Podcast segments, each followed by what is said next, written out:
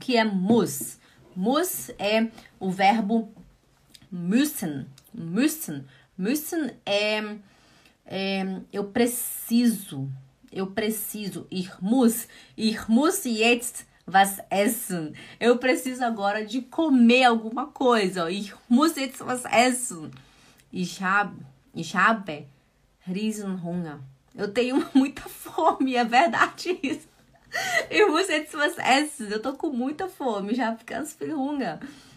Also, ich muss was essen. Eu preciso comer, né? Muss é precisar. Ich muss meine Arbeitshose bügeln. Eu preciso passar a minha calça do trabalho.